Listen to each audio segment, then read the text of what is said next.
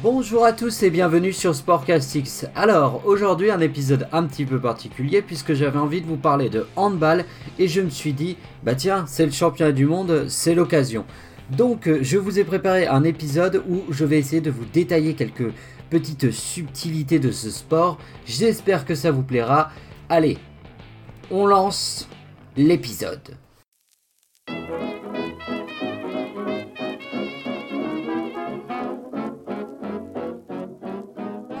Alors, on peut débuter cette petite pastille sur le handball. Euh, donc, euh, première question, qu'est-ce que le handball? Eh bien, le handball, c'est un sport qui se joue en salle et qui voit s'affronter deux équipes composées chacune de 7 joueurs. Et en l'occurrence, l'objectif reste de marquer plus de buts que l'adversaire. Voilà pour la question qu'est-ce que le handball? Je pense que de toute façon, tout le monde a joué au handball. Oui, car c'est un sport extrêmement joué en Europe et principalement joué en Europe. Il y a quelques équipes euh, internationales, enfin hors euh, continent européen qui jouent euh, au handball, notamment la Corée du Sud et quelques équipes nord-africaines, mais globalement le handball reste le sport des Européens. On va tout de suite pouvoir passer donc aux postes et à leurs spécificités.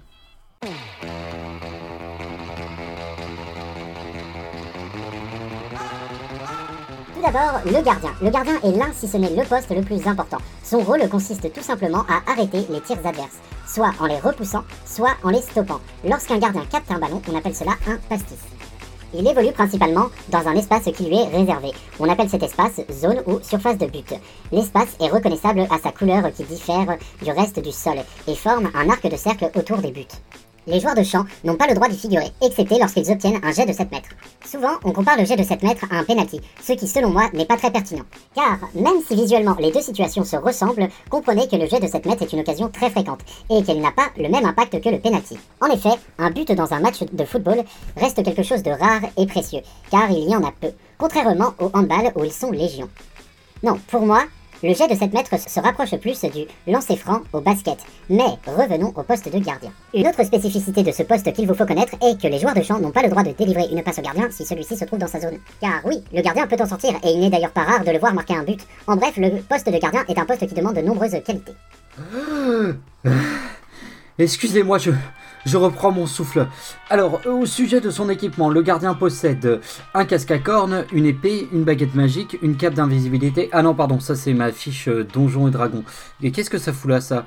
Euh, Je voulais dire euh, un survêt moche du genre Domios, un maillot avec des motifs sur les manches, et évidemment, moche aussi, hein, pour rester dans le thème. notez que le gardien ne possède pas de gants, mais en revanche, il a une coquille. Oui, car le gardien a le sens des priorités. En équipe de France, les gardiens sont Wesley Pardin, gardien de Pau en balle, l'un des meilleurs à son poste, tout comme Vincent Gérard, le gardien du Paris Saint-Germain, que vous verrez souvent rentrer lors des jets de 7 mètres. Oui, car au handball, le coach peut changer de gardien comme bon lui semble. En fait, euh, c'est un petit peu comme les chemises, quoi. Et je ne peux m'empêcher de citer Thierry Omeyer qui a eu en bleu 358 fois l'occasion de nous montrer son talent entre 1999, j'avais 2 ans, et 2017, j'avais 20 ans. Donc, 18 euh, ans, oui, c'est de la longévité. Allez, on passe tout de suite aux ailiers.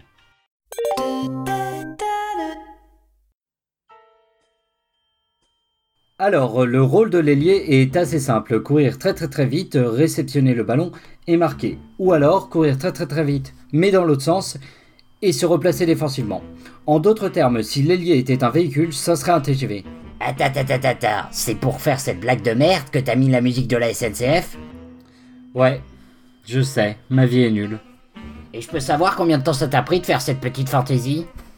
30 minutes, montre en main. Un bon ailier doit donc être à la fois rapide et endurant, mais il doit aussi posséder un gros mental, car il peut être à l'origine d'une contre-attaque, donc pas question de tergiverser, il faut te replacer. Les ailiers sont aussi souples et rapides car leur positionnement sur le terrain et la surface dans laquelle ils évoluent est très étroite. Ils sont constamment collés à la ligne et doivent marquer avec des angles de shoot tout aussi réduits. Les ailiers fonctionnent par deux. Il y a tout d'abord l'ailier droit et l'ailier gauche. À droite, on peut citer Lucas Ballot, joueur de Ivry, et à gauche, on peut citer le capitaine Michael Guigou, joueur de Nîmes. Bon, alors les arrières. Ah, comment je vais vous présenter les arrières? Oh, J'ai une idée. J'ai qu'à le faire en chanson. Ah non, pas une chanson, mais tu sais pas chanter, ça va être n'importe quoi. Non, non, franchement, je te jure, fais pas ça, fais pas ça, mec. Les arrières, ils sont vraiment super techniquement. Ils ont du talent, les arrières. Attention à ton derrière. Et pourquoi tu coupes là? J'étais bien parti. Ouais, bien parti pour te ridiculiser, ouais, et moi avec? Allez, des gars, je vais les présenter, moi, les arrières. Bon, pour commencer, je vais me mettre une bonne musique. Ah, voilà qui est mieux. Bon, au moins, moi, je vais pas vous détruire votre enfance. Peut-être vos oreilles, mais pas votre enfance. Bon, déjà, les arrières, ils sont deux. Il y en a un à droite et un à gauche. Sur le terrain, ce sont eux qui organisent le jeu. Et ça, c'est faisable parce qu'ils occupent une position centrale qui leur permet de faire le lien entre les ailiers et le demi-centre. Les arrières sont aussi grands et possèdent une bonne détente, car ils doivent intercepter les ballons hauts et faire des passes en extension. Ce sont aussi des joueurs costauds, vifs et rapides. Mentalement, la lucidité semble être une qualité indispensable, car ils doivent toujours trouver la bonne passe, malgré qu'ils soient à un poste exposé physiquement. Mais ce qui fait d'eux des joueurs encore plus exceptionnels, c'est leur polyvalence, car que ce soit pour la passe, les dribbles ou les tirs, l'arrière, c'est tout faire. Et le moins que l'on puisse dire, c'est que des arrières en équipe de France, on n'en manque pas. Du coup, je vais vous en présenter deux. Avec à gauche le joueur de Barcelone, Timothée Nguessan, et pour ce qui est du côté droit, Nedim Remili, qui joue au Paris Saint-Germain. Et voilà, petit gars, c'est dans la boîte. Pas mal, hein Ouais, enfin, disons que t'as juste lu mon texte. Mais bon, au moins j'ai pu aller me faire un café. Bon, je reprends la main et je vous mets une musique un peu plus douce. Non, parce que il est sympa le mec, mais il est quand même un petit peu énervé dans sa tête. Enfin, je sais pas ce que vous en pensez. Bon, quoi qu'il en soit, il nous reste plus que deux postes à voir le pivot et le demi-centre. Alors, déjà, si l'ailier est le TGV de l'équipe, clairement le pivot c'est le tank.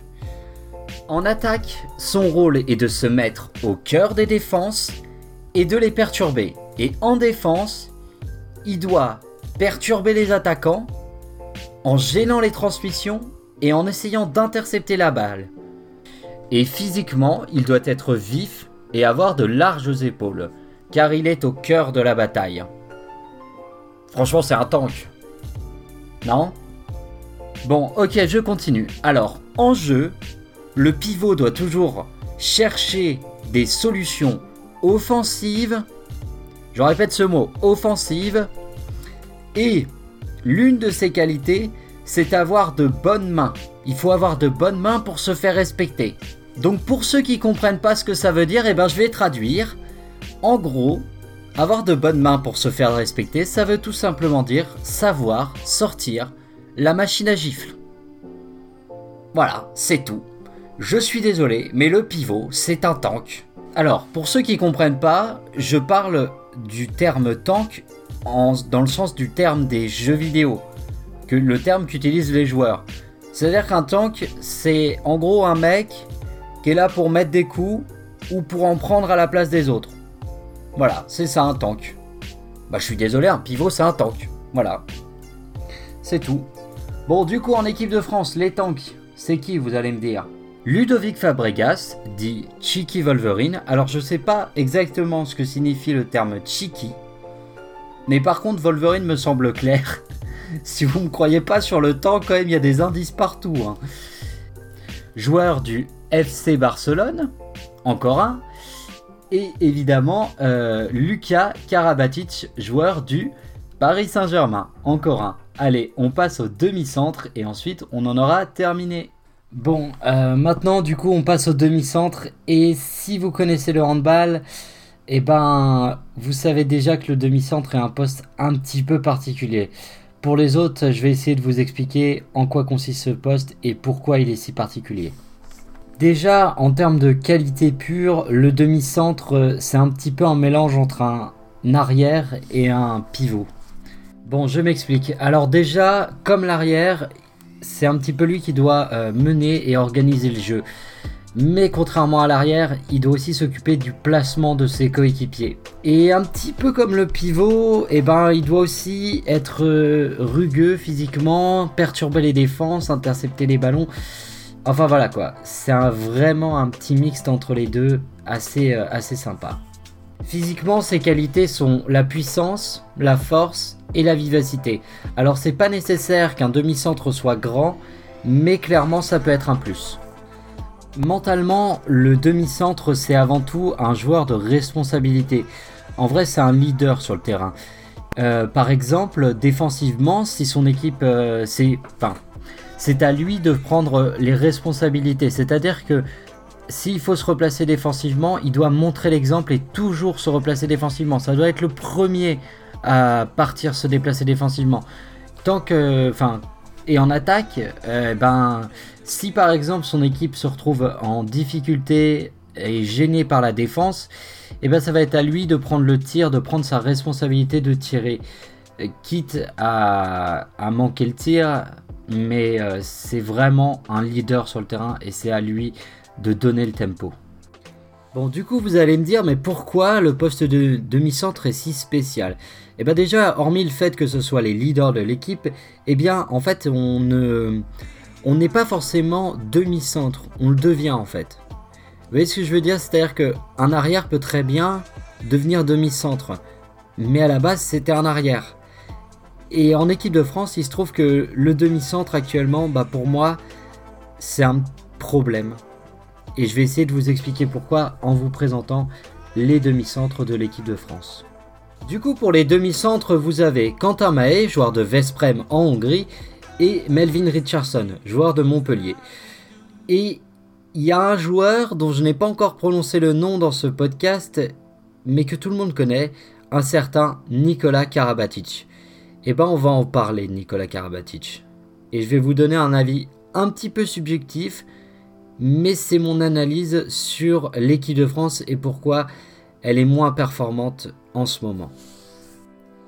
Alors Nicolas Karabatic est déjà, et j'ai envie de dire ça en préambule, l'un de nos plus grands sportifs français que nous avons eu. Et que nous avons encore, puisqu'il est encore en activité et il est au Paris Saint-Germain. Il n'est pas là pour ce mondial parce qu'il est blessé. Donc il va falloir faire 100. Et le souci quand tu un aussi grand joueur dans une équipe d'un sport collectif comme le handball, euh, qui ressemble un petit peu sur cet aspect-là au basket ou au football, c'est que ce sont des joueurs très très forts, donc c'est cool, mais par contre, ils prennent beaucoup beaucoup la lumière. Ils prennent même toute la lumière au détriment des autres. Et du coup, au fur et à mesure, quand tu as un joueur aussi fort que ça dans ton équipe, eh ben tu deviens un petit peu dépendant de ce joueur-là. Et Nicolas Karabatic, clairement, ça a été le leader de l'équipe de France. Alors oui, vous allez me dire Thierry Omeyer, mais Thierry Omeyer, c'est un gardien. Et comme je vous l'ai expliqué, le poste de gardien, c'est un poste un petit peu particulier. Même au football, eh ben, euh, le gardien, il va pas forcément avoir de l'ombre parce qu'il y a Lionel Messi dans son équipe. Parce que le gardien est justement un poste particulier. Là où le demi-centre gère les hommes sur le terrain, le gardien, il gère pas vraiment les hommes. Oui, il va engueuler les mecs s'ils se replacent pas, d'accord. Mais le gardien, il gère sa place de parking, sa zone. Et après, euh, bah, ce qui se passe sur le terrain, il va pas forcément euh, le gérer. C'est le demi-centre qui gère le terrain. Donc, euh, eh bien, le problème, c'est que Karabatic n'est plus là. Et de toute façon, Karabatic, bah, il a 36 ans.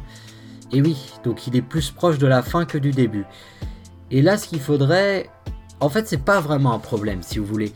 C'est plutôt, euh, bah, c'est plutôt une aubaine presque pour l'équipe de France, parce que j'adore Karabatic. Et je vais dire quelque chose euh, peut-être un petit peu sacrilège, mais eh ben, il est temps qu'il laisse la place. Et je pense que là, c'est le moment pour Quentin Mahé ou Melvin Richardson de prendre cette place.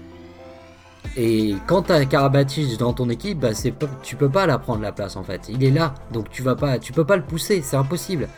Là sur ce mondial, il est pas là, donc il va falloir le pousser et un petit peu le sortir de l'équipe. Et oui, oui, moi aussi ça m'emmerde parce que j'adore Karabatic et je voudrais encore le voir jouer 50 ans. Mais malheureusement, il ne pourra pas jouer encore 50 ans. Et là, c'est la fin. C'est la fin des experts. Alors, les experts, euh, voilà, c'est fini. C'est plus les experts maintenant. Ils ont un nouveau surnom, maintenant c'est les bâtisseurs. Oui, parce que au handball, c'est un truc que vous avez peut-être remarqué dans le podcast, mais les handballeurs adorent les surnoms. Vraiment, ils ont tous des surnoms, les équipes ont des surnoms, ils adorent les surnoms, ça fait partie de leur culture. On en parlera un petit peu après de la culture du handball, justement, euh, parce que j'aimerais euh, détailler certaines choses au sujet de cette culture de ce sport. Donc pour en revenir à l'équipe de France et à son problème Karabatic, bon moi honnêtement le problème Karabatic, je veux dire des problèmes comme ça, j'en veux tous les jours dans toutes nos équipes nationales. nationales pardon. Euh, et ben le problème c'est que maintenant qu'on a plus Karabatic, il va falloir apprendre à faire sans. Avant l'équipe de France, quand elle était en difficulté, et ben, elle était sereine parce qu'elle savait qu'elle partait à la guerre avec Karabatic et que globalement, à n'importe quel moment, il allait pouvoir te débloquer la situation et en plus mettre un énorme coup derrière la caboche des adversaires. Et ça, psychologiquement, c'est important. Non, le problème, c'est bien que maintenant, il faut se dire quelque chose. Eh ben, on n'est plus la meilleure équipe de handball au monde. Alors attention, objectivement, on reste l'une des meilleures équipes de handball au monde. On a des joueurs extraordinaires. Je parlais des gardiens, mais Wesley Pardin et Vincent Gérard, mais je pense qu'ils ont leur place dans n'importe quelle sélection nationale aujourd'hui ils font tâche dans aucune. Et nous, on en a deux. Deux gardiens exceptionnels. Mais Nedim Remili est un joueur exceptionnel. Euh, on a des joueurs exceptionnels à tous les postes de toute façon. Donc voilà, il n'y a vraiment pas de quoi s'en faire. Donc je pense que l'équipe de France, pour moi, ne, va pas être championne du monde à ce mondial. Je pense qu'elle ne va pas l'être. Euh, parce qu'il faut le temps justement que eh ben, euh, Quentin Mahé et, euh, euh, Melvin Richardson prennent la place de Karabatic et que l'équipe de France eh ben, s'organise autrement avec un jeu sans Karabatic. Il faut aussi que les autres eh ben, prennent plus leurs responsabilités. Bien sûr, le demi-centre restera celui qui mène le jeu, mais avant Karabatic prenait vraiment tout pour lui et les autres même si c'était inconscient, savait qu'il pouvait se reposer sur lui. Maintenant, c'est plus le cas, donc il va falloir faire autrement. Donc l'équipe de France, oui, elle peut être championne du monde, mais pas comme avant, c'est pas sûr. Euh, voilà pour le poste de demi-centre et pour mon petit avis sur le problème de l'équipe de France. Ah oui, et je terminerai aussi pour dire que il faut aussi que le public se rende compte de ce qu'est l'équipe de France maintenant, que l'équipe de France n'est plus la meilleure équipe au monde et que bah on est euh, voilà on n'est pas forcé d'être champion à chaque fois. Maintenant il faut aussi en laisser pour les autres. Je rappelle qu'on a mené le handball mondial d'une main de maître pendant 20 ans. Longévité incroyable. Même les All Blacks au rugby ne l'ont pas fait. Et c'est ainsi que se conclut ce podcast spécial handball. J'espère qu'il vous aura plu, j'espère que vous aurez appris des choses. Et euh, donc voilà, bah, je suis conscient que c'est un podcast un petit peu différent un peu imparfait, voire carrément imparfait. Mais euh, voilà, à l'avenir, c'est vraiment vers ça que j'ai envie de tendre, c'est-à-dire un podcast avec un peu plus de scénario, de montage. Donc dites-vous que c'est peut-être un avant-goût de ce que vous aurez euh, la prochaine fois, certainement mieux. Euh, voilà, parce qu'il faut que j'apprenne, il faut que je progresse. quoi qu'il en soit, si vous avez aimé le podcast, eh bien, vous pouvez le partager. Je vous encourage vraiment à le faire, ça m'aide beaucoup. Et euh, si euh, vous avez envie de me faire vos retours, eh bien vous pouvez m'envoyer un message, que ce soit sur Instagram, euh, sur l'Instagram qui s'appelle Bandanax Sport, non Sportcastic Sport, pardon, excusez-moi. Non, attendez, pardon, je reprends, excusez-moi. Sur Instagram que j'ai renommé Sportcastic Podcast de Sport, donc vous pouvez me rejoindre, ou sur la page Facebook Sportcastic Podcast de Sport. Je vais y arriver. Je vous remercie d'avoir écouté. J'ai qu'une dernière chose à dire, c'est évidemment allez les bleus pour, ce championnat du monde. Et je vous dis à bientôt sur Sportcastix. Allez, salut